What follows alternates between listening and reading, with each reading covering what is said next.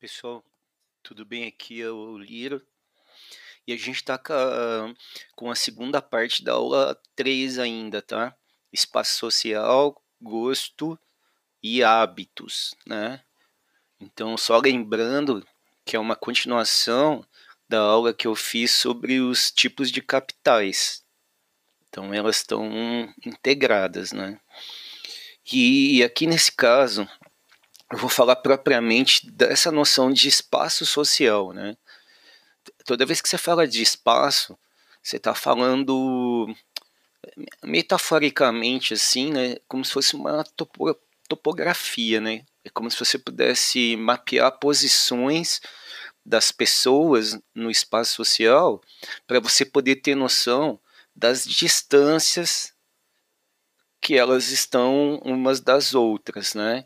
Ou seja, o fato de eu estar numa posição do espaço social permite que eu uh, desenvolva alguns recursos, alguns tipos de capitais, que se eu tiver em outra posição, ou justamente por causa disso, eu estou em uma outra posição, isso faz com que eu não, não possa frequentar certos lugares, eu tenha que chegar ao trabalho de determinada forma, é, eu estude em determinadas escolas, eu conviva com determinados perfis assim de pessoas, né?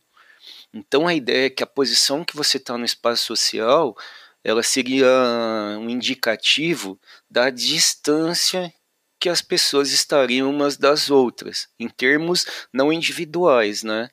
É sempre bom lembrar isso.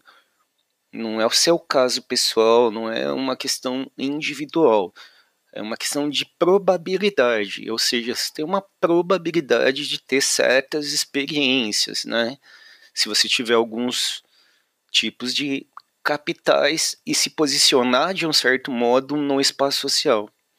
Bom, para montar esse espaço social, o Bourdieu, Bourdieu usa uma composição de capital econômico e capital cultural, sempre, sempre lembrando que o capital cultural é relacionado com um certo capital escolar, né? É, eu já falei isso na outra aula, vale a pena, na, na outra parte, vale a pena dar uma relembrada.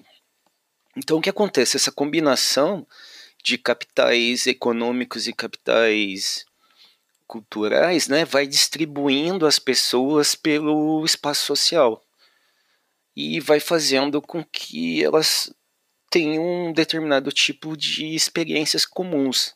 Então, se você pegar é, a publicidade, jornalismo, relações públicas, é, normalmente você tem que entender um certo perfil social das pessoas para quem você está falando, para você saber onde anunciar, que tipo de plataforma que você vai usar, qual a linguagem, os recursos estéticos. Então, a gente nunca escreve para ninguém, ou escreve para todo mundo. A gente acaba escrevendo para um determinado público, né? um determinado perfil.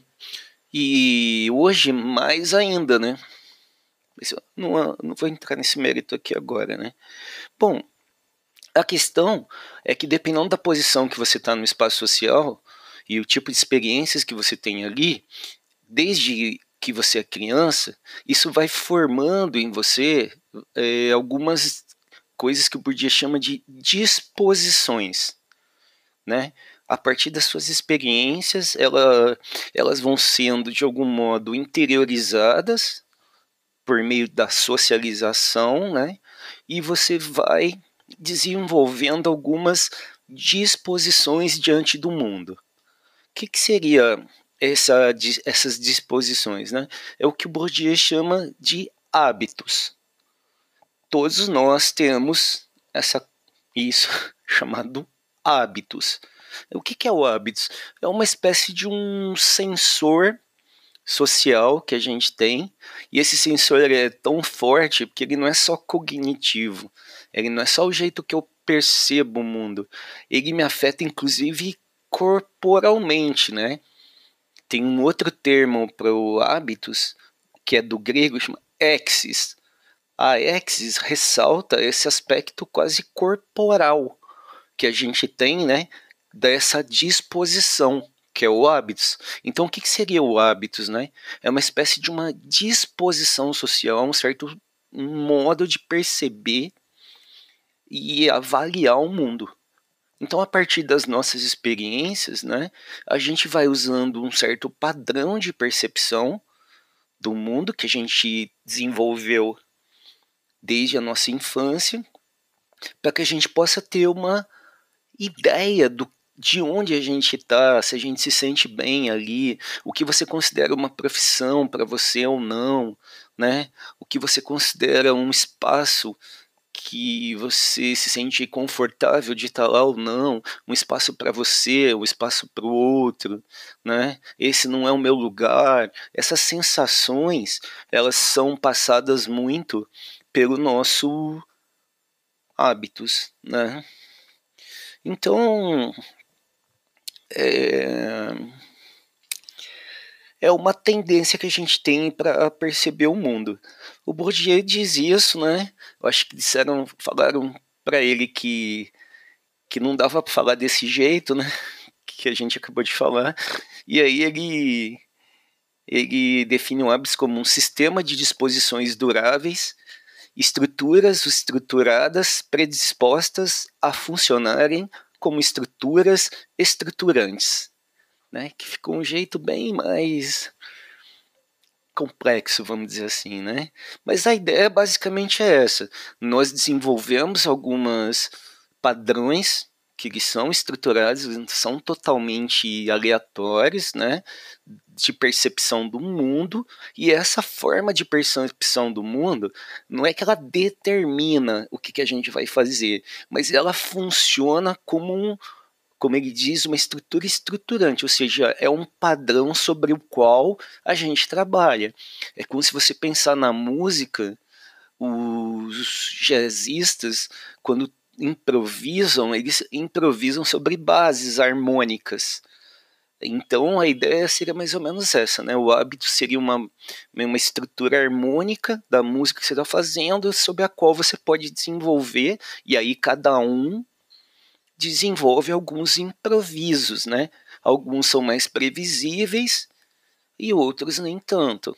Mas a ideia é que o nosso comportamento social ele não é totalmente aleatório assim ou ou individual, né?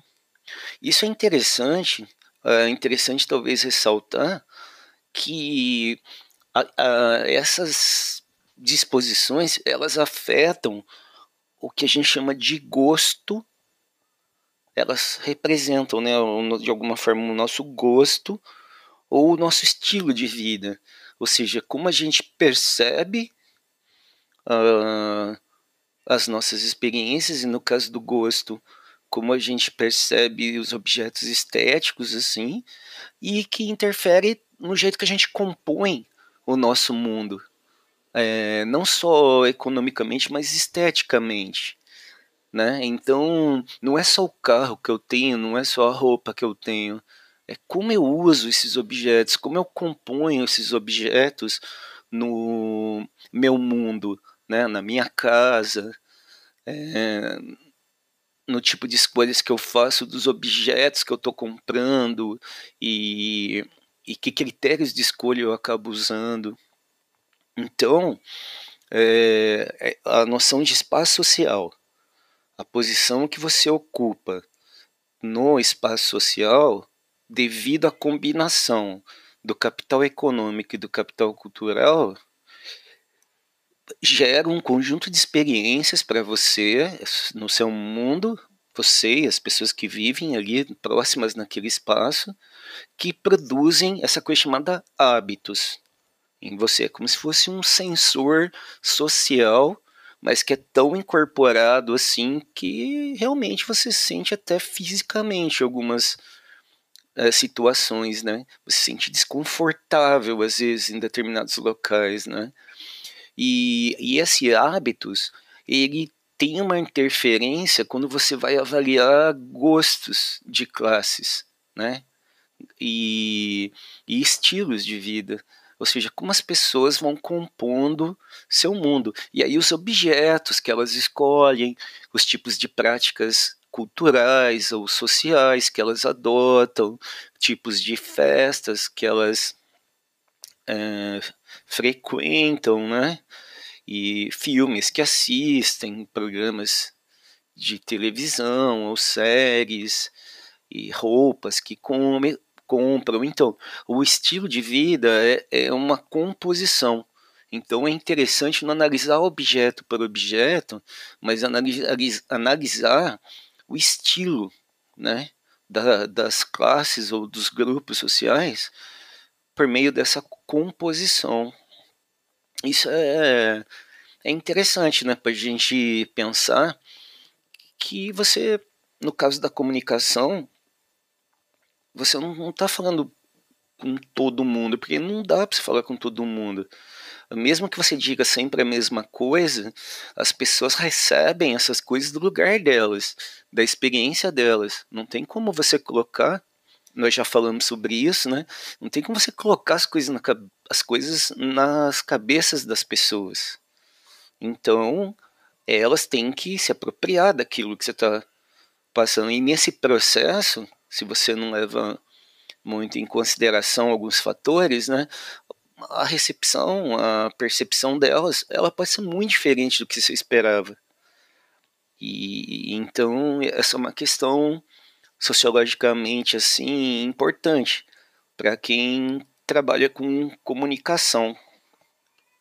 Bom, então isso aí eu vou no próximo podcast eu vou falar de, dos exemplos das atividades. Eu vou tentar comentar com vocês um, o, como eu pensei cada uma daquelas questões. E aí vocês podem comparar com a resposta que vocês deram, ou coisas desse tipo.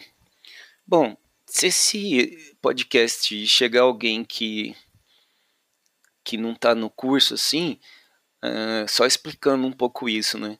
É, eu, eu faço algumas atividades no Google Sala de Aula, é, eu leciono na Faculdade Casper Libero e na USC São Caetano do Sul, né? E, e são atividades que eu realizo com as minhas turmas, mas a minha ideia é que essas discussões sejam abertas, né? E que possam chegar às pessoas que realmente estiverem interessadas em discuti-las, tá bom? Bom, valeu pessoal. É, aguardem aí que eu vou comentar as atividades. Um abraço.